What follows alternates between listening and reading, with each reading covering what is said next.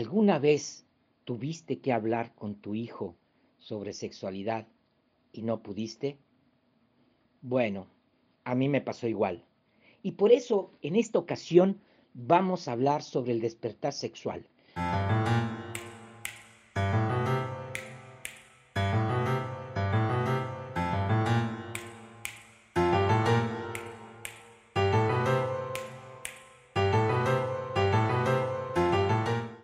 Nuestra vida sexual comienza desde mucho antes. Y cuando digo mucho antes, es desde que fuimos concebidos, fuimos concebidos en un acto sexual. Y aunque nosotros no nos acordemos y pensemos que nuestra vida comienza con una hoja en blanco, llegamos a este mundo con un libro casi o bastante lleno de todo lo que es esa conciencia familiar y de lo que nuestra familia piensa y ha hecho con el sexo. Por eso, hoy vamos a hablar del despertar de la sexualidad en ustedes los jóvenes. ¿Cómo estás, Andrés? este que les habla, Héctor Garza, y por ahí...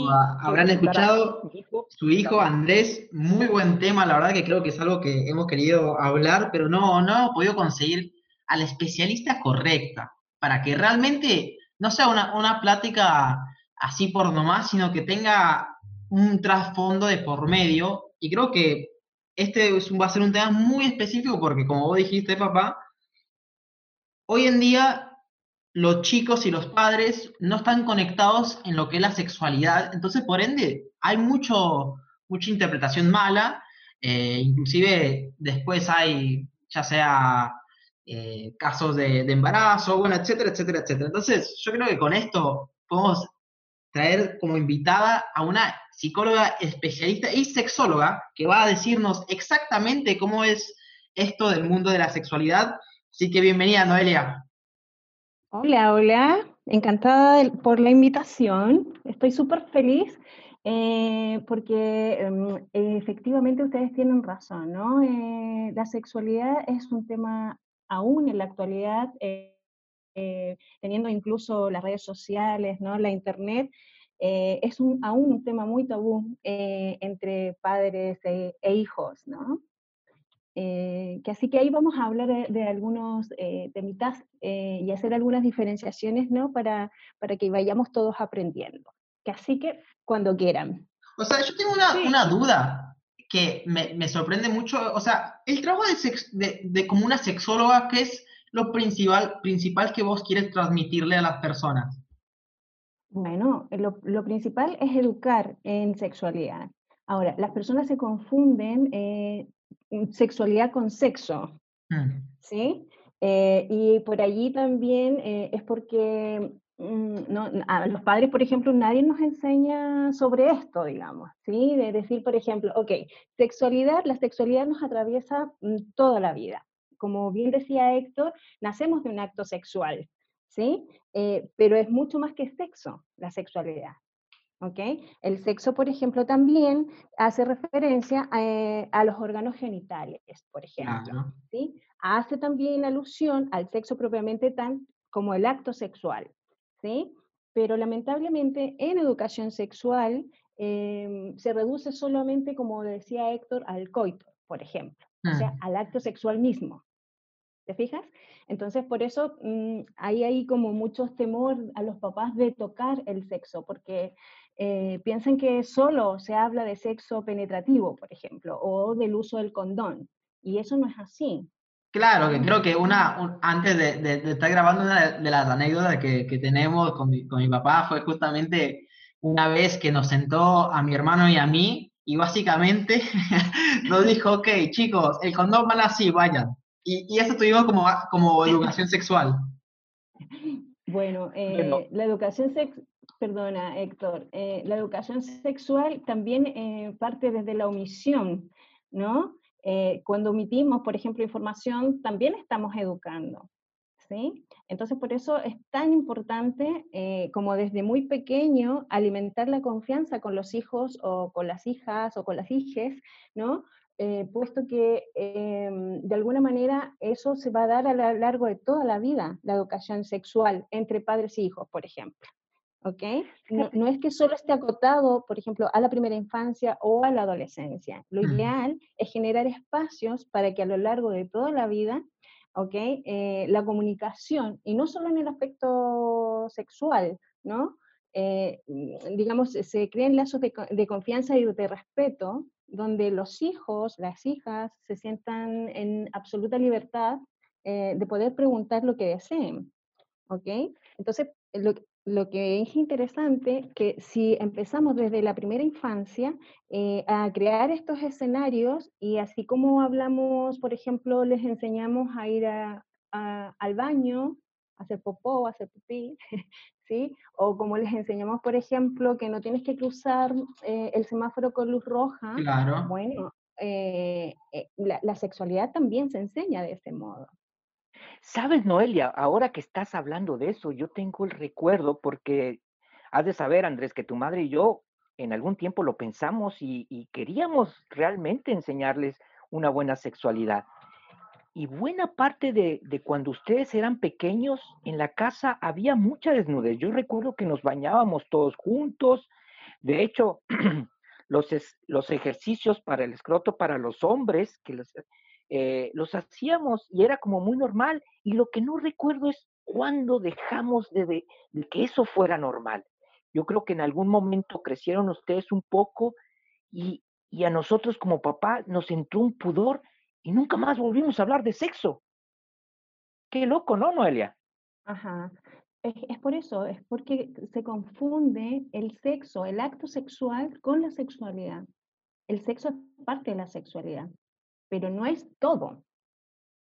No sé si me explico la diferencia. Sí, o sea, por ejemplo. A lo largo de toda la vida y el sexo mismo es el acto. Claro.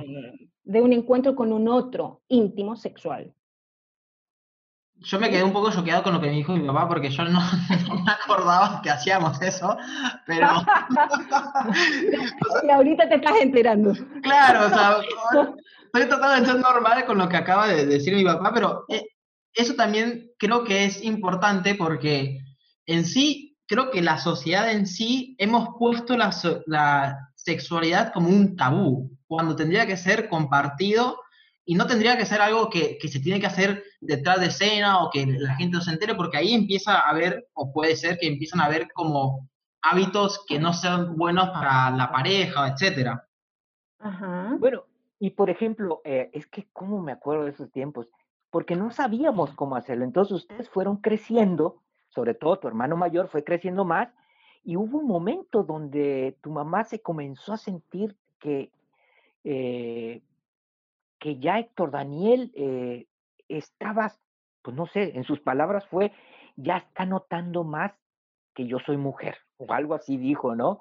Y desde eso nos entró un pudor y nunca más volvimos a hablarles de sexo, hasta esa vez que que agarré y, con todo, mira, no sabes, Andrés, lo nervioso que estaba. Y tal vez como hoy mismo, que quiero decir tantas cosas bellas sobre el sexo y sobre lo que es el estar íntimamente ligado con una mujer, y lo único que me salió fue sacarle los condones. qué horrible!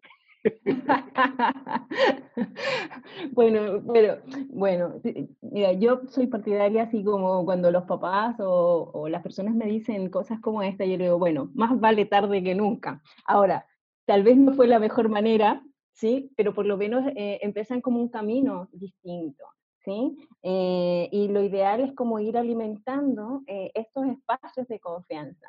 Y que no sea, digamos, solo relacionado en cómo te tienes que poner el condón, ¿sí? O para prevenir eh, infecciones de transmisión sexual o para prevenir el embarazo, sino que tiene que ver con algo mucho más profundo, ¿no? A mi parecer, que tiene que ver con la integridad del ser, mm. ¿ok? En, cómo yo me cuido y cuidándome yo también estoy cuidando a la otra persona que está conmigo en, un momento determinado, en un espacio de intimidad, por ejemplo.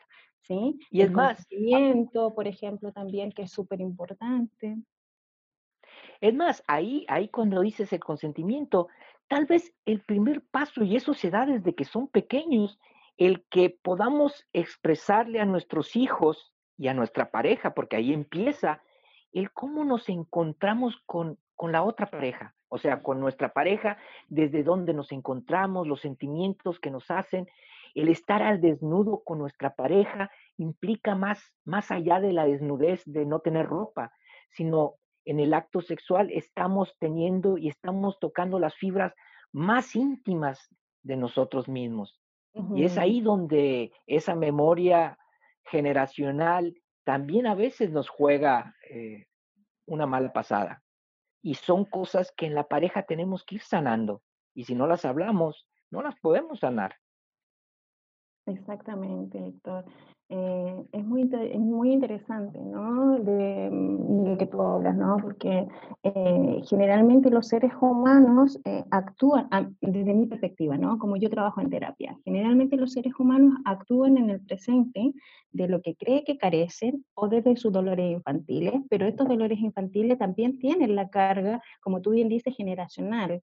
Entonces, mm, eh, ir a terapia a lo mejor es, un acto maravilloso de amor a sí mismo en ese sentido, ¿no? Porque me puedo liberar de esas cargas y también libero, si estoy en pareja, libero a, mi pareja, digamos, de mis, de mis cargas, ¿sí? Que, que vengo arrastrando eh, desde la familia, digamos, sí, me hace sentido, absolutamente. Y ahora que estaba eh, como, estudiando el tema, me dejó choqueado el, el, el videíto que te mandé porque algo que es cierto es que lo que, los, lo que los padres no les enseñamos a los hijos, la pornografía se los va a enseñar. Y eso me dejó congelado. Es una verdad tremenda. O sea, lo que nosotros tenemos miedo de enseñar, ellos van y ¿quién les enseña? La pornografía. Qué horrible. Ah, mal enseña. Sí, eh. sí, sí fue, e, exactamente. O sea, al decir enseñar fue mala enseñanza. Ajá. Mal enseña, sí. Eh, tienes razón. Uno, eh, porque partamos de la base que tiene una connotación comercial eh, y reduce, digamos, el sexo a la penetración. Y como ya hemos dicho, mm, es mucho más que eso. Claro. entonces, claro, y además tiene que ver con este ritmo, ¿no? Inmediato del metisaca, o sea, llegar a la meta inmediatamente. Yo la otra vez estaba entrevistando... el hacia la mujer, por ejemplo. La otra estaba entrevistando a un, a un, eh, a un escritor que él escribe novelas eróticas y ya tiene publicaciones eh, y libros en toda la Argentina. Y básicamente tocamos este punto de la pornografía y que muchas veces lo que la... O sea, hay que distinguir que la pornografía, a fin y al cabo, es ficción y es una industria del entretenimiento. Entonces, por ende, lo que estás viendo no se refleja en la realidad. Y es ahí donde se empieza a distorsionar, porque cuando las personas empiezan a verlo y lo piensan como si fuese realidad, es ahí donde justamente tenemos que partir y decir, no, no, la pornografía es una ficción y se hace para el entretenimiento, pero no tiene que ser para educar a las personas sobre la sexualidad. Sí, claro. Lo que, el tema ahí, Andrés, em, es que como los papás eh, no conversan con sus hijos, eh, las mamás no conversan con, sus hijos, eh, o la familia no conversa de estos temas abiertamente, y si un chico de 13 años que todavía no ha terminado su crecimiento y su desarrollo para poder decidir libremente, ¿sí? se cree eso, esa fantasía, ¿me entiendes? Piensa que así es el sexo que así se trata a las mujeres en el sexo, eh, que es solo penetración, que es muy rápido, no sé, un montón de cosas que se muestran allí, ¿no? Eh, entonces, claro, em, una amiga mía dice, eh, bueno, el porno es como que fueras a ver una película de superhéroes, no te crees, no, no, sales del cine creyendo que eres un superhéroe. Totalmente. claro. Va, por todo de, de la acción. Y creo que una de las cosas que me parece interesante es decir, ok, sabemos que esto está mal, ¿cómo, cómo podemos empezar a por lo menos a generar un, lazo más abierto en, en torno a la, familia para que se puedan producir estos diálogos? Ok. Em, mira, yo creo que, por ejemplo, uh, hacía algo súper hermoso que me, que y por eso estoy aquí con, con ustedes, eh, como estos espacios ¿no? de encuentro. Creo que son maravillosos. Eh, por eso decía, decía a ustedes y a Héctor en particular, eh, que nunca es tarde para crear espacios de confianza. Eh, y ahora, por ejemplo, esto de la tecnología, a ustedes les ha resultado un puente para, para, poder conversar de diversos temas, que a lo mejor en la intimidad no lo hicieron, pero lo están haciendo ahora de una manera pública, pero que también genera un espacio de, confianza entre ustedes. Por algo están trabajando juntos, ¿sí? Entonces, eh, tengo, a mí me gusta mm, decir en relación a esto, ¿no? Que eh, y es, lo ideal es crear espacios de confianza desde muy, desde muy pequeñito, eh, pero si no lo hiciste, como nunca, nunca es tarde, ¿no? Ahora, hay que crear espacios de confianza sin juzgar, sin criticar, si siento como padre o como madre que me he equivocado, decir, mm, me equivoqué, lo siento, disculpa, no pasa nada. Eh, no, se le cae a uno la corona de madre o de padre por decir, mira, eh, me equivoqué, por ejemplo. y otra cosa importante, que si educas a tus hijos sobre la sexualidad, tampoco no es como que está incentivándolos a, ok, chicos, vayan a ahora tener sexo abiertamente, vayan a hacer cualquier cosa. Saber que puede estar la posibilidad y es mejor que estén bien preparados y que respeten antes que simplemente lo aprendan de otro lado. Exacto. Y lo otro, lo otro importante que si hay cosas como madre o como padre que no sé, ser súper sincero y decir, mira, ¿sabes qué? En verdad, uy, esto me pillaste desprevenido y en verdad nunca me lo había preguntado, pero lo podemos averiguar juntos, por ejemplo, o juntas. ¿Te fijas? Por ejemplo, uno y, y lo otro, disculpa Héctor, antes que se me vaya la idea, lo otro súper, súper, súper importante, que el sexo eh, es una fuente de, placer, eh, es una fuente de amor, es una fuente eh, que a los seres humanos le hace súper bien. ¿Ok? Entonces, lo que nos han enseñado hasta ahorita es que es algo negativo y que es algo tabú. Entonces, toda nuestra educación es restrictiva en relación a eso. ¿Ok? Eh, porque tiene mucha presión y como hay mucho desconocimiento, eh, no educamos eh, para el placer sexual, sino que educamos o mal educamos para la prohibición del acto sexual. hay una tremenda, tremenda distinción, ¿sí? O sea, si nuestra educación sexual estuviese enfocada en el bienestar y en el placer, te aseguro que sería muy, muy distinto. Que hago una nota en particular, por ejemplo, cuando yo iba al colegio, iba a un colegio eh, católico en específico, y me acuerdo que el último año del, colegio, mis compañeras estaban empujando a la dirección de que hubiese una clase sexual, porque ellas decían que aunque, ellas, aunque la gente quiera o no, los jóvenes están teniendo eh, eh, están teniendo sexo eh, y están aprendiendo de todas maneras que no, no, son las correctas y ellos están empujando para decir, chicos, lo único que queremos saber es estar eh, informados correctamente. Y como empujaron tanto mis compañeras, al final se dio la, la directora y nos hizo, y, o sea, ella dijo, ¿sabes qué? No voy a traer una sexóloga, no voy a traer a alguien especialista, yo voy a dar la clase. Entonces, básicamente, lo único que dijo fue, ok, chicos, lo que ustedes tienen que aprender del sexo es lo siguiente. ¿Vieron cuando se casan? Bueno, ahí es donde pueden tener sexo. Antes, no. Eso fue nuestra clase sexual. Bueno, a mí me hubiese pasado lo mismo que ahora, me hubiese tentado de la risa, ¿sí? Eh, porque eh, piensa que es como, mm, a ver, piensa que nuestro órgano más grande es la piel, ¿sí? Y yo tengo un maestro que dice que los seres humanos tenemos sed de piel. Es por donde nos entran los afectos. Y si a ti te tocan sensualmente, suavemente, la entrepierna, te entran ganas. Y, y, desde, desde, desde, muy chiquito, ¿sí? Em, lo que pasa es que la configuración en relación eh, al sexo empieza a tener una connotación negativa eh, en, en, la adolescencia, por el peso que le dan los adultos y los padres, ¿ok? pero por ejemplo, eh, existe la masturbación infantil y de esas cosas no se hablan, ¿sí? Cuando el niño se está, o la niña se está tocando la vulva, o el niño se está tocando el pene, los padres inmediatamente, sáquese la mano de ahí. Ah, eso no se hace. Ya le ahí porque se le va a caer. Imagínate, imagínate, eso es, eso es una, de una violencia tal eh, porque el niño se cree eso textual.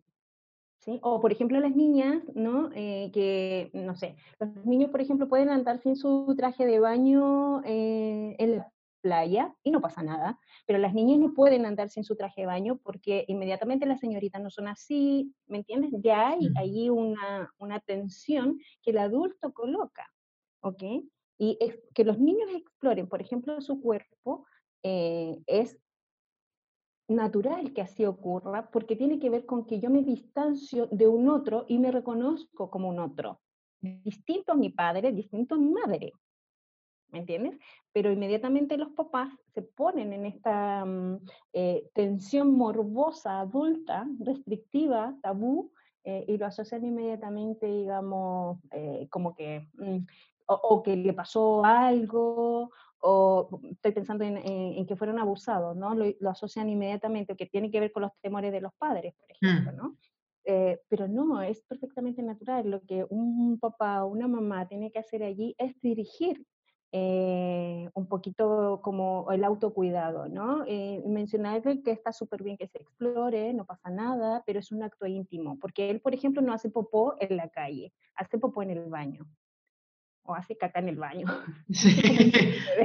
Sí, que, es súper interesante. Se se dice caca. Me, me, quedo pensando en eso y digo, es verdad, porque eh, a fin y al cabo, si los padres le crean e, eso, esas restricciones al hijo, después inclusive generan miedos que cuando esta persona, el chico que se hace adolescente, empieza a hacerlo, siente que está haciendo algo prohibido, entonces por ende es mucho mejor que, sea un, por lo menos más abierto y, decir, que lo que están haciendo no está, no está mal, pero, o sea, aliéntenlo para que vayan de una cierta manera, como vos decís, que no haga, que no vaya al baño y, haga pis en, la calle, sino que vaya al baño y claro. al inodoro y haga pis. E, es exactamente lo mismo. Y por ejemplo, no sé, eh, es que uno educa incluso desde las sutilezas. Por ejemplo, eh, si el niño está eh, o la niña está en el baño, el niño está en el baño, uno tiene que tocar la puerta. y el papá tiene que, la mamá tiene que esperar que el niño diga que sí puede entrar. Lo que pasa es que hacen, toca la puerta y abren inmediatamente. Eso no, hay que esperar una respuesta. Es lo mismo, por ejemplo, si tú le dices a tu hijo que si la puerta de papá y mamá está cerrada, tiene que tocar la puerta y tiene que esperar que papá y mamá le diga que puede entrar.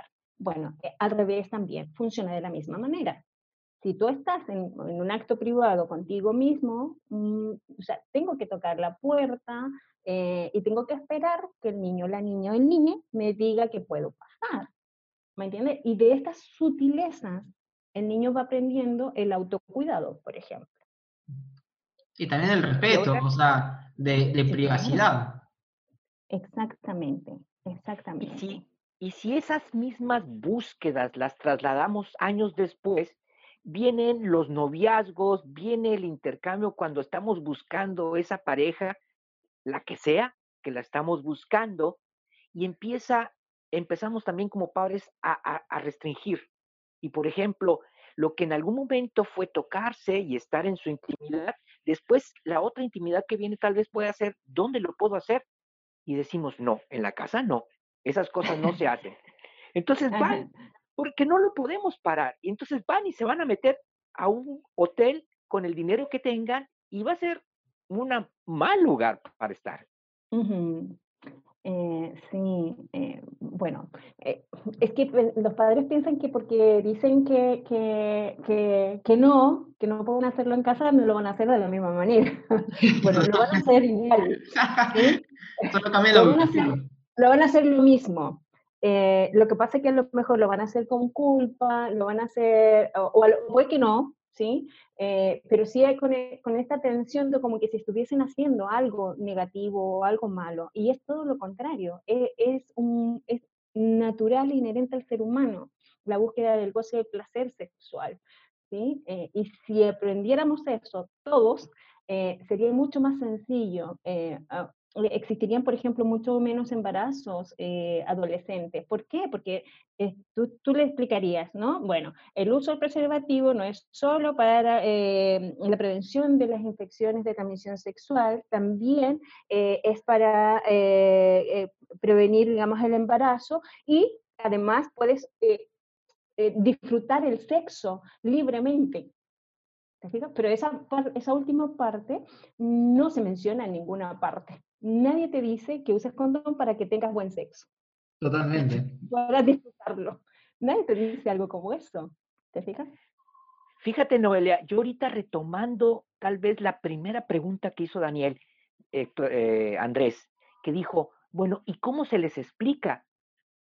Noelia, ¿dónde estabas que no te había encontrado? O sea, si es, si yo, si nosotros encontramos a alguien que hable como Noelia, que es psicóloga, que, nos puede orientar también a los padres, cómo esta charla lleva a otros lugares y lleva a un beneficio exponencial. ¿No es así, Noelia?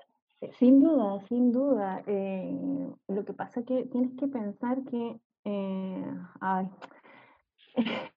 va, a ser, va a sonar repetitivo, pero como nos han enseñado que el sexo es malo y, no hablamos de sexualidad como algo integral del ser humano y lo reducimos solo al acto del sexo propiamente tal, y eso tiene mucha carga emocional, cultural eh, y social, eh, claro, eh, estas conversaciones lo, lo ideal es que fuesen públicas, ¿Te fijas? Eh, en que eh, pudiésemos, eh, por ejemplo, sembrar, a mí me gusta hablar como del pensamiento crítico, hablo mucho de, de, inculcar a, los hijos, a las hijas, a, a, todas las personas, en verdad, como esta del pensamiento crítico para poder tomar mis decisiones en libertad y a mayor conocimiento, mayor libertad. Imagínate con respecto a la sexualidad. Mientras más conocimiento tengo, mayor libertad de poder elegir y disfrutar mi intimidad sexual eh, con quien yo desee. Ahora, como padres existen muchos temores, muchos miedos. Em, están pensando, por ejemplo, no sé, eh, si, si, tú a tu niñita o a tu, a tu pequeño le enseñas sobre sexualidad, eh, piensas que le estás abriendo, como, como, Andrés creo que hace alusión a eso, ¿no? Que como que como que lo estás eh, incentivando a que tengas sexo, y eso no es así. Claro, que también, Todo lo contrario, es auto, estás enseñándolo a cuidarse. O sea, creo que esto es, un movimiento, primero, desde lo, desde lo detallista del micro, es decir, ok, cómo se puede cambiar en el aspecto familiar, pero si lo tomamos en el macro, o sea, si las familias empiezan a incentivar eso desde sus casas, después obviamente que cuando, cuando lo, llevamos al nivel macro, ahí empezamos a ver que cambia también el, eh, el contexto y el conocimiento de la sexualidad en sí culturalmente. Exactamente. Imagínate que eh, si yo hubiese ido eh, a, tu, a tu colegio a dar una charla, probablemente tu profesor me hubiese tratado de hereje, ¿no? Totalmente. ¿Te fijas? Eh, porque claro, ella desde, desde su conocimiento, eh, o desconocimiento más bien, eh, estaba trabajando desde la prohibición. Y yo lo que incentivo es todo lo contrario. ¿Te fijas? Es, es, como asociar el sexo al goce, al placer, al disfrute, porque todos los seres humanos tenemos el derecho a disfrutar libremente. El derecho y la naturaleza. Claro, sin duda, ¿sí? Sin duda. como te digo, por ejemplo, hay, personas incluso que mm, ah, como la expresión de su sexualidad eh, sienten mucha carga, incluso dado estos mismos tabúes. ¿sí? Y no poder expresarte libremente o no poder ser el ser humano que tú quieras ser, porque, por ejemplo, mm, está como en el inconsciente colectivo que los hombres tienen pene y las mujeres tienen vulva, pues no, hay hombres eh, que tienen vulva y, hay mujeres que tienen pene, por ejemplo, ¿sí? Porque somos muy diversos. Hmm. ¿Te fijas? Eh, Y claro, eh, eh, para algunas personas es incomprensible eh, una cosa como esa, ¿no? Dado que siempre nos han dicho que existe el hombre y existe la mujer. Y, por ejemplo, en, en las iglesias o, en los colegios más religiosos, claro, eso es como... sí, son temas que no se tocan directamente. O sea, son temas que está, está escrito y no se va a cambiar y no se va a modificar. Pero creo que son estas charlas que son que a mí me parecen buenísimas, porque de, a fin y al cabo todo lo que esto produce es por lo menos ir cambiando el, dogma que existe alrededor de la sexualidad y normalizando y sacando esos mitos que existen eh, sobre la sexualidad. Y creo que ahora retomando lo que tuvimos con, con mi papá, que, que, nos dio la clase de cómo poner un, un condón, básicamente.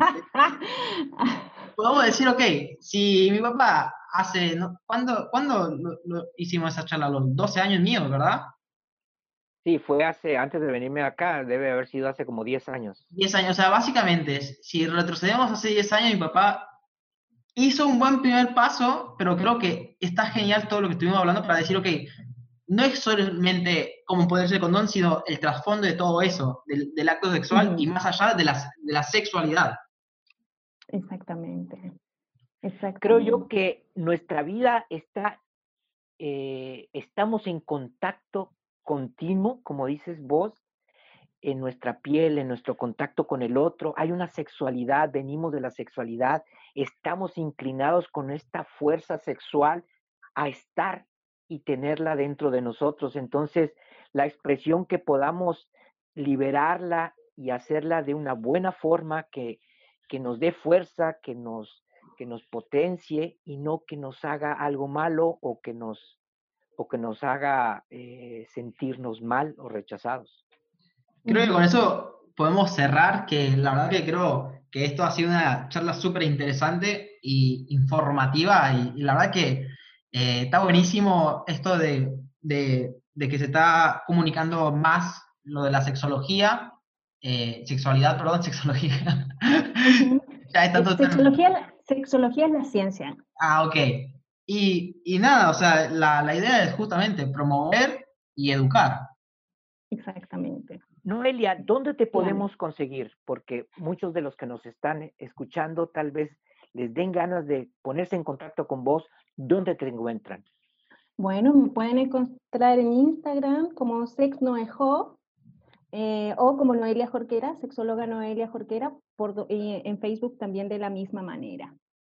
Así que muchas gracias por escuchar otro episodio de, de Decirle a tu papá, esta vez con Noelia Jorquera, sexóloga. La verdad que tuvo una charla súper interesante. Eh, yo, Andrés, los despido, me pueden encontrar como Andy Captura y mi papá.